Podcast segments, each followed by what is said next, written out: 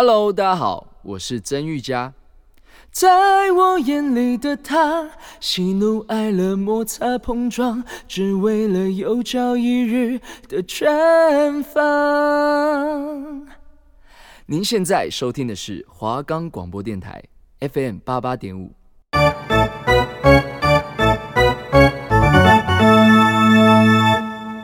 欢迎收听华冈广播电台。我是主持人乐威，我是主持人乐祥。我们这个节目将为你带来 NBA 的即时赛况、选秀动向、球星的介绍，还有各个奖项的名单。在我们会为你带来 P League 的未来的走向、新秀的补强，还有他们球队各各的战力，还有他们与 SBO 的差异，还有我们还有国内篮球联赛的各大名校的动向、球员的补强，还有他们战力的分析。你们现在收听的是篮球话后篮。首先，我们在今天的比赛刚结束，塞提克对热火的比赛由热火胜出，打入了总冠军赛。那你对这场比赛有什么看法呢？我觉得其实这场比赛那个热火热火队的先发球员其实表现的也，热火队跟塞提克队的表的先发球员其实都表现的非常好。从数据的方面，我们来看一下，呃。在塞尔提克，Tatum Tatum 拿到了二十四分，Walker 拿到了二十分，Jalen Brown 拿到了二十六分，Smart 更拿到二十分，四人四人上二十分的表现，我觉得是非常非常突出的。但是在板凳方面，只有 Hayward 拿到了十二十二分，所以我觉得其实塞尔提克队蛮可惜的，在板凳上面的发挥其实。并没有热火队来的这么出色。在热火队的方面呢，我觉得 Adebayo 这一场比赛三十二分、四篮板、五助攻，这全方位的表现，让他们拿到了这场比赛的胜利。其实我也是非常的觉得不意外啊，因为中锋都可以打出这么出色的表现，然后再搭配上 Jimmy Butler 的防守，所以这场比赛热火拿下确实是非常合理的。没错，尤其是。尤尤其在板凳上面，伊古达拉更是拿到了十五分、三篮板、一助攻的表现。他投篮命中率达拿到了五成，达到了百分百，五投五中。尤其在三分球的部分，他四投四中，更是拿下了百分百的百分百的效率。我觉得伊古达拉也是热火队非胜出非常重要的关键之一。当然，还有本轮系列赛非常重要，Tyler Hero。他这个新秀在这场这个这轮系列赛打出了非常棒的成绩。没错，尤其是他在前前几系列赛，他拿下了，他有一场更拿下了三十六分的三十三十六分的表现，我觉得真的是呃 NBA 的三井寿啊，就让我叹为观止，真的帮他按一个赞的。没错，那接下来我们来想一下，就是紧接着马上就要打入了总冠军赛，然后我们来分享分析一下湖人队、热火他们的。优劣啊，就是两队阵容的优劣。其实湖人湖人队最主要的他们的优势，绝对是在他们禁区的部分。毕竟他们禁区的身高高度够，呃，他们的禁区护框能力强，他们的他们在风他们在打火锅的部分也是非常非常突出的。尤其是有 Anthony Davis、JaVale McGee 啊，对，Dwight Howard 的坐镇更是呃非常非常非常非常难以去呃去打去打进去的。那我觉得就是呃。其实湖人队，湖人队主要就主要就是在射手部分，绝对是要加，绝对是要呃要活力的资源。那在热火队的部分的话，呃，我觉得就是他们的 Adebayo 绝对是会辛苦一点，毕竟在禁区有这么多人比他高，而且经验比他足，呃的防守下，那他势必要做出相当大的努力。那像 Jimmy Butler 就是做好他的后场。做好他的指挥指挥官的角色，指挥官的角色就好了。那像其他的 Duncan Robinson、Tyler Herro，他们只要有适时的发挥，那我觉得热火要热火跟湖人队的比赛绝对是有可看性的。嗯，这是肯定的。当然，湖人队的伤势问题也是比较让球迷担心的。如果他们可以保持他们身体的健康，我觉得拿下冠军是没有什么意外啦。但是在前两轮系列赛下来，其实每个球员身上带着大大小小的伤势。老邦确实是一直以来都有腹股沟伤势影响着他，从上一季开始，那个地方本来就是不容易痊愈的。然后 Anthony Davis 跟在这一轮系列赛扭到了脚，接下来他们在总冠军赛带伤上阵的表现可以如何，或是能不能正常出赛，我们都是值得观察了。没错，尤其是 AD 啊，我觉得 AD 是湖人队非常重要的一块一块火旗啊。毕竟我觉得真的是湖人队能打出打出这能这季能打出这样的表现，我觉得真的是。呃，AD 功不可没，而是像 AD 像在前几场比赛有脚有脚有扭伤的趋势，我觉得，嗯、我觉得在在这在这几天的话，AD 势必要做出养伤的养伤的举动。而且我觉得湖人队的后场大关老球 Rondo 回来后，他们整个球队氛围变得非常的好。Rondo 可以在适时的时间提醒着球队场上该做什么事，该如何去倒球。我觉得就是对湖人队有非常大的帮助。从泡泡圈没有他，湖人的落差上，我们就有看到那个成绩。在季后赛他回归后，我非常期待他在总决赛的表现。像他当初在塞尔提克跟 G 跟 GAP 三个老大哥拿到冠军当时的状况。没错，Rondo 是后场非常重要的指挥官之一啊。他的呃，他他尤其又是又算是球场上的教练，他又可以画战术板，这是他非常非常非常非常厉害的地方。而且他。在于他在球场上面解读、防守上的解读、进攻上的解读，我觉得真的是湖人队非常非常重要的板凳球员之一啊！这是肯定的。那我们来预测一下系列赛比分，您先说。你是说比分吗？就是总比数啊，就是系列赛。我觉得可能会是四比二啊，湖人四，热火二，这是肯定的。没错，如果打到抢七的话就不一定了。所以湖人队最关键或许会是第六场会不会收官。如果打到抢七，就真的是一个比较拼运气了。没错，没错，没以上言论只以以上以上言论只代于只代表我们的立场，不是说我们都是湖人迷是这样子，是我们肯定的，这肯定有，我们只是依据现有的情势来判断数据啊什么对战力的分析。不管怎样，湖人的阵容真的是我觉得无懈可击啊！真的，或许等到他们拿冠军后，我们再来聊聊。湖人这一届的发展啊，从一开始的磨合到科比离世后，他们的团结，想要为科比拿下一座总冠军，然后到现在打入了总决赛，快要达成他们在科比离世后的目标，这些都是我们之后可以去来探讨的地方，就是科比对他们对湖 LA 的重要性。没错，他一句球员的话，湖人队这季势必是要拿冠军的，肯定是，真的觉得是科比，呃。就是这季他们势必要为科比拿一座冠军，肯定要的。他对这比较难过的话题，我们就这样先带过。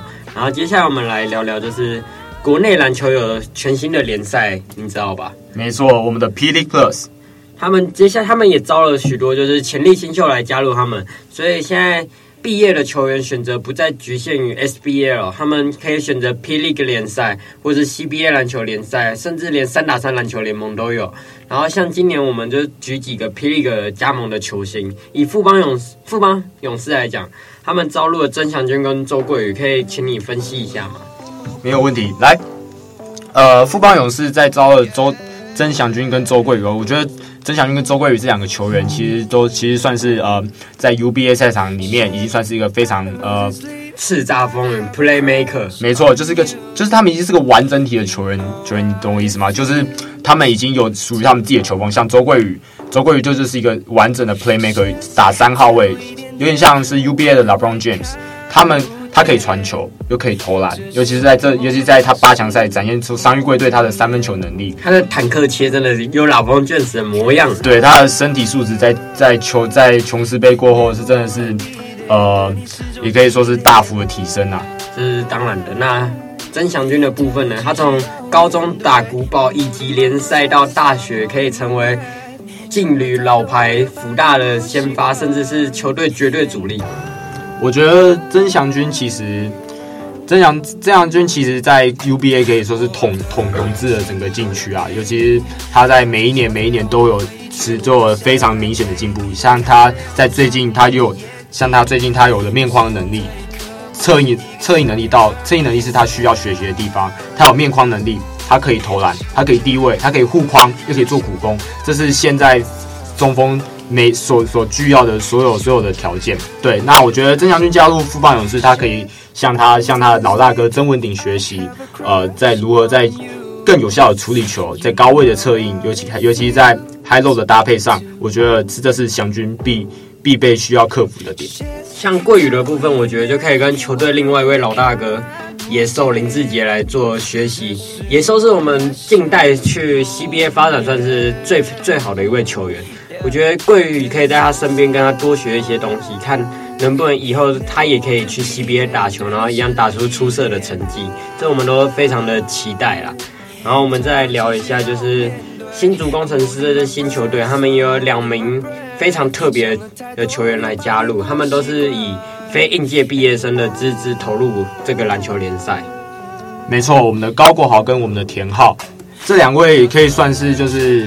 他们是同一同一届，而且他们就是都是打一后卫，他们在他们在那一年更是打出了呃，他们在高中，他们高三那年甚至有余量情节啊。没错，他们都是算是那年的明星球员。那高国豪的球风，大家大家大家其实大家其实都知道，他的球风就是很奔放、华丽、很非常美式的球风。那田浩大家都非常非常非常熟悉，大家他他就是一个会传球，那组织能力也非常好的球员。那你觉得？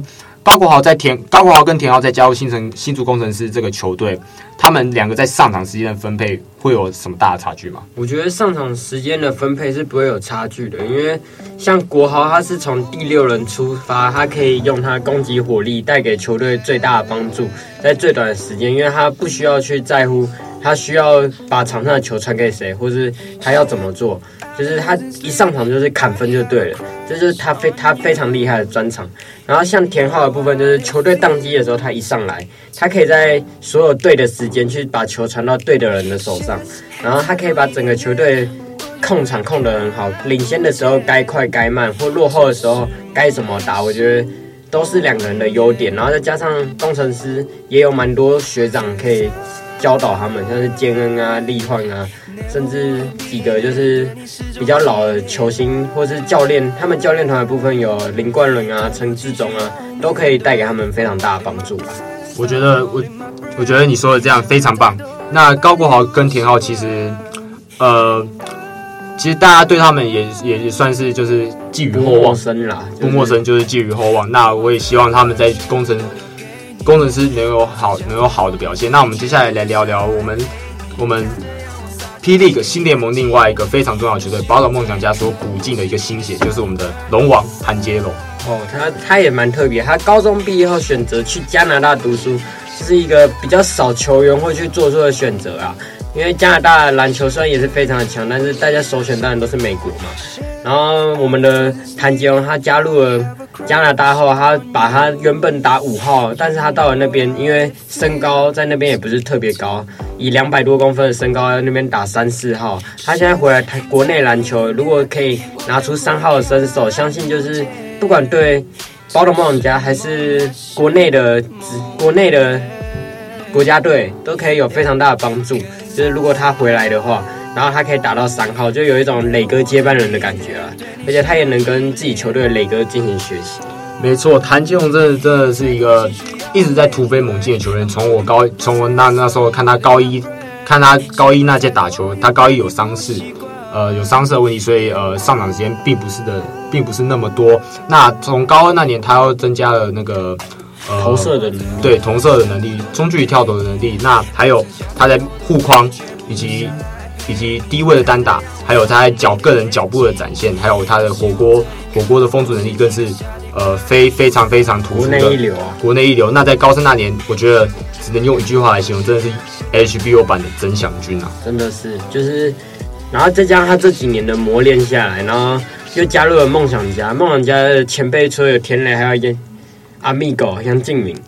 跟这两个人学习，肯定可以有非常多的收获啦。没错，我是希望杰龙跟跟祥军一样，就是必须去增加他们高位策应的能力。呃，毕竟其实中锋在高位的策应也是球队非常重要的一环之一。那我觉得他们都可以有个有个非常棒的学习，就是想真的就是我们的顶哥大房东郑文鼎。那接下来我想聊一下青年队有一个非常特别的球员，他就是我们以前的南湖战神曾博玉。没错，我们的。没错，那那时候曾博玉可说是大，就是大杀四方啊！他真的是宰制了 HBL 联赛，甚至连对面的中国大陆看到他的球赛都想说：哇塞，这个人真的是高中生吗？其实曾博玉这个这个球员，大家也说也算不陌生啦。毕竟他高中真的是个就是大杀四方的球员，但是我觉得他在呃他在他在。宝岛梦想家青年队其实说真的也是，真是有个回回回回春的表现。没错，尤其在他的投篮能力，我觉得他的投射，不管在投篮姿势方面的流畅度、急停跳投，以及他的在个人单打能力、抛投，我觉得真的是一流等级了。那我觉得他其实现在要克服一点，就是他自己心理素质的问题。身材也是啊，身材跟心理素质。他现在的身材真的是切入有点就是比较容易被跟上了，对，比较没有以前那么有爆发力了，对，没有以前那么那么爆，就还是一样过得了，但是就没有从前的感觉了。对，他现在可以说是有坦克些，但是有点太慢了，慢坦克，对，慢坦克，他现在整个有点过壮，对他过壮，而且他，我其实觉得他的他必真的必须得减脂，毕竟他这种这种他这种身他这种打法，毕竟其实也是靠身材的，所以我觉得其实。曾柏宇只要调整好自己的心态，我觉得他势必将来也能看到他进入在中华中华队的名单。就是肯定是，但像霹雳的联赛，其实我们像看璞园队就没招到什么新秀啊，这点就是让我们比较打上疑问的。不知道新的球季他们会以什么样的阵容来进行比赛啊？没错，璞园璞其实璞园队那时候在 SBL 选秀，其实有选就选进了卢俊祥这个这位辅这位这位福大的球员，我觉得其实。呃，俊祥的未来我也是非常看好，毕竟他也是个，也算算是风味摇摆的人。他肯定是一个非常厉害的得分手，看他上一句在辅仁大学跟曾祥军两个人一内一外，把全部人杀的大杀四方的表现，真的是让我叹为观止。那我接下来我们来聊聊 UBA 八强球队他们这一次的招生。好，我们现在就是来聊一下。大学篮球联赛八强的补强，首先我们从政治大学招到了 MVP 双星爱玉连线。没错，没错，爱玉连线其实那那时候在 HBO 也可以说是非常大的载资，尤其是在有爱有爱者这个部分。原本那时候，呃，我觉得就是他们说要加入政治大学的时候，其实蛮意外的，因为其实那那时候呃政治大学已经有一个非常呃完整的主控田浩。那我觉得。呃，就因为最近也收到消息，就收到收到消息，就是田浩已经加入了新出新出工程师，所以我觉得，呃，有爱者在有爱者在政治大学会有一个相当棒的。他应该会是先发吧，在我看来，在我看来是的。我觉得林立应该会是往是往替补那个那个地方去发展。对，因为林立在大一的表现确实是不尽理想，没有达到大家给他的期许啦。对，同样都是背，就都都是背着 MVP，都是 MVP 的光环。对，没没错。然后王凯玉则是要面临到转型的部分吧。没错，我觉得他在，毕竟他在高中是打四号的，我觉得他可以往二三号做发展，尤其是在他的投篮的投篮能力，他毕竟是一个 two motion 的球员，就是他在跳最高点他才出手，而且他的运动能力又非常好，所以我觉得他在出手的方面，我觉得要有一个完整的投篮姿势，因为他有时候他在投篮姿势方面就是并不是像其他球员一样，就是会有一个比较固定的投篮姿势，所以我觉得他必须先调整好他的投篮姿势。呃，但他在高三命中率其实也不差，再加上他有优越的。活动能力在切入的部分更是造成所有人的威胁啊，所以我是很期待他们带领政治大学可以在学长们毕业前拿下一座好非常好的佳绩。没错没错，那那其实其实，在政大这个政大这个部分也有个非常主要的球员，就就是张镇雅。哦，如果这位学长他去年的表现是已经到进化到可以投射了，虽然他没有达到大家对他的期许，但是我觉得。以他的身高来进行投射，一百九十几公分，三分炮塔。虽然有一个松山毕业球员跟他非常像啊，马建豪。没错，马建豪，毕竟我觉得他真的是也是在往，真的是就是台版 KD 那个方向延伸四号位。对，延伸四号位。可是我觉得镇雅，正雅，正雅必须强化，就就是他的在身体素质这一这一块，这是肯定的。没错，不然他有点浪费他的身材的感觉啊。没错，他又毕竟是属于一个高炮打，而且还是需要一点身体、身体素质上面的加持的。嗯，然后我们再聊聊师范大学在毕业了几位大学长，世轩、嘉伟还有桂宇，然后他们招录了林信宽跟尹奇伦，一个是东山战神，一个是松山的 Playmaker，你觉得你怎么看？呃，其实其实，在东山这个方面，林信宽是呃，也可以算，就是他在从高一报道以来，就是东山非常主要。培训的一个球员之一。那信宽在高三那年，我那时候在 HBO 当志工的时候，我在场边看他，在看在看他的比赛，我觉得哇，他的球风可以说是非常具有爆发力的，尤其在身体碰撞这个方面，还有在中距跳投这个部分，颇有当年邱邱子轩的邱子轩的影子。但是我觉得他在个人在进攻的手段，我觉得还是需要努力去钻磨的地方。那以其人的话，我觉得虽然今年松山止步于止步于十二强。那我觉得以奇文其实也是，呃，松山最重要的一个最重要的球员之一，重点是他手长，又是个左撇子球员。我觉得他的防守，他的防守可以带来，可以为师大带来一个非常重要的话题效应。他也是一个天赋很高的球员，然后模板甚至很少找到跟他一样三号位可以这么全能的球员啦。没错，没错。然后我们讲到一所大学，他们虽然没有招到什么大球星，但是他们有一个重磅回归。没错，就是我们的邱子轩。他从高中篮球联赛就是顶着球星光环毕业，然后去了美国打球，然后在美国打了几年，今年选择回到台湾加入一所大学。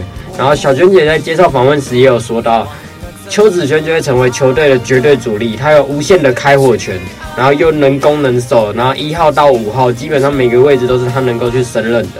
看来之前的东山战神要变成一手战神了。之前邱子轩在 HBO 也可以说是大杀四方的表现。那这次他从美国回来，呃，有人说他可以从一号打到五号，但是我觉得其实好像每个很多球员都是旅美回来，大家都说哦，他可以打一号到五号。但是其实，在身体素质方面他们可以，但是我觉得在身高方面就是会有多一点限制。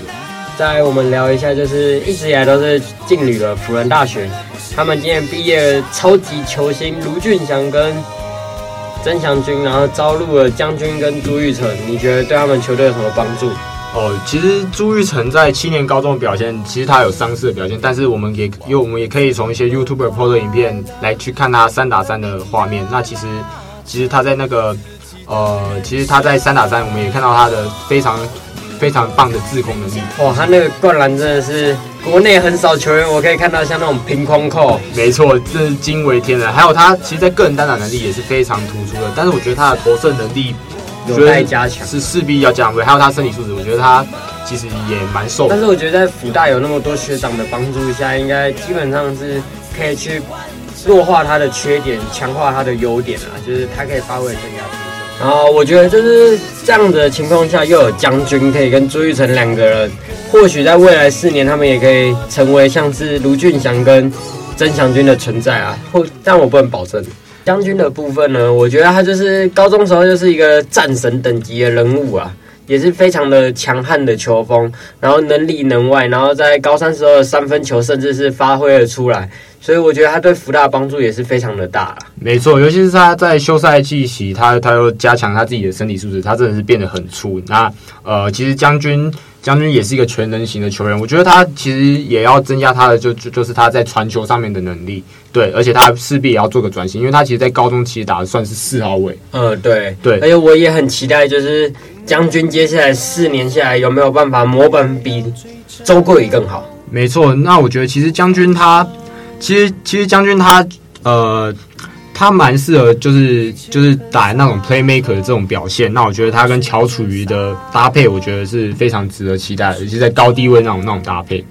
确实是啊。那我们再聊一下世新大学，这间学校很特殊哦。他们今年是没有什么新生的加入，但是有两位转学生的进来。这两位球员就是我们的 Pega 吴佩嘉跟各小号。简鹤宇这两个球员都是高中时候明星球员啊，现在但是大学的发展确实没有很顺利，现在在大三选择转入了世新大学，你怎么看？没错，其实简鹤宇一直以来他他的就是有一个非常大的心脏，但是他有个，但是他现在必须做的调整就是他必须找回他的球感，因为他毕竟有好一阵子没有没有打球了。对，然后其实之前陈子威教练有也有有讲过，就是简鹤宇他在出手的速度其实已经其实就是过。其实其实就是过慢。那我们那其实简鹤宇现在只要就是去试新，就是只要调整他的出手速度，还有他在试新的定位，他必须找马上找到他的定位，可能是控球这个这个角色。我觉得他在组织组织球队方面是需要他努力的地方。那吴贝嘉的话，他其实他的加入其实就是对。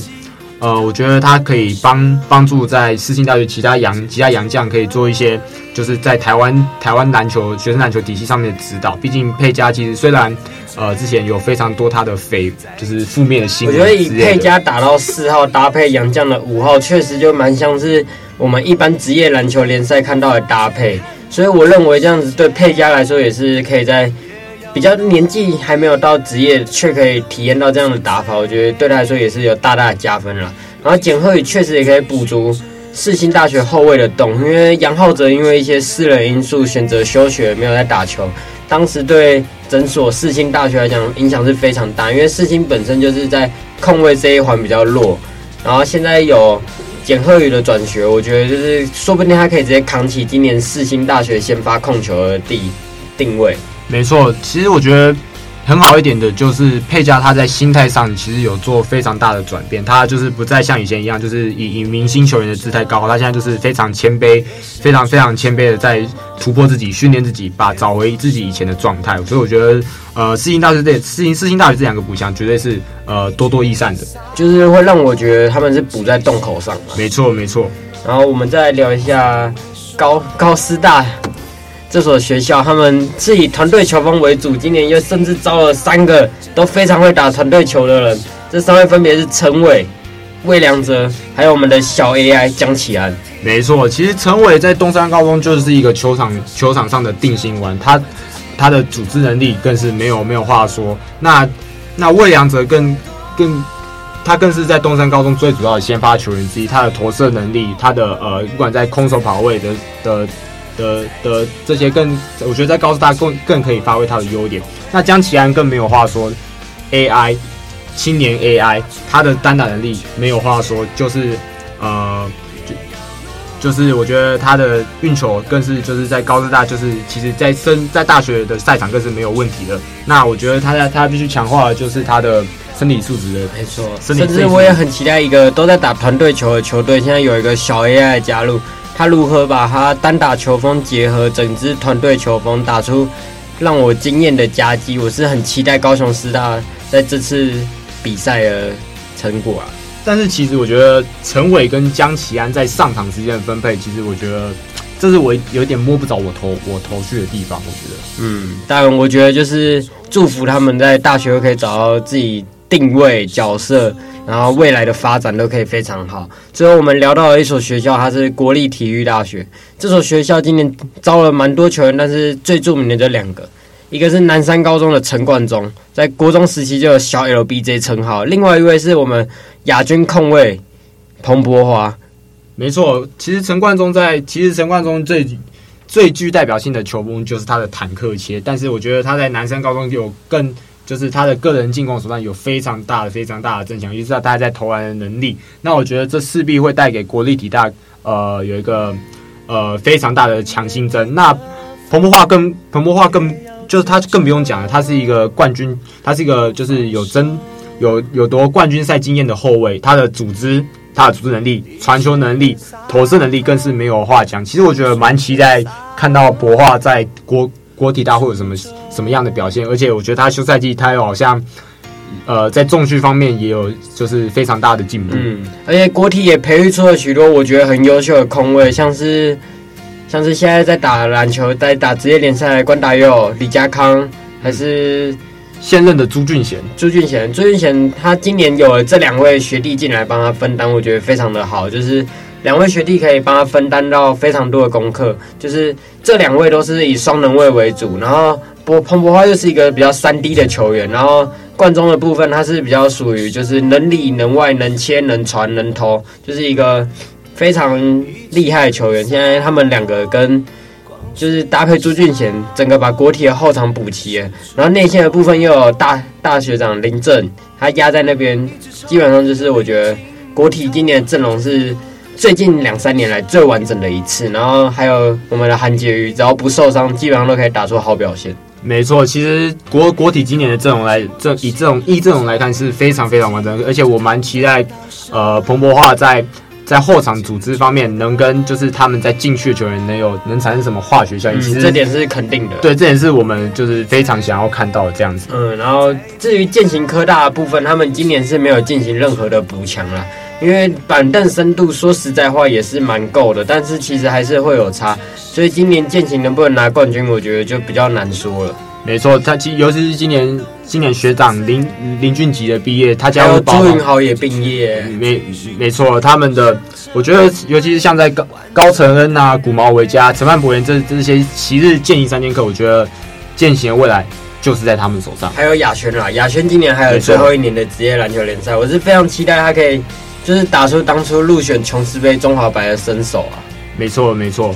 好，那我们今天的我们今天的篮球画后篮就到这边结束了，谢谢您的收听，谢谢您的收听，篮球话后篮，我们下一周同一时间跟你在这边一起谈天说地聊篮球。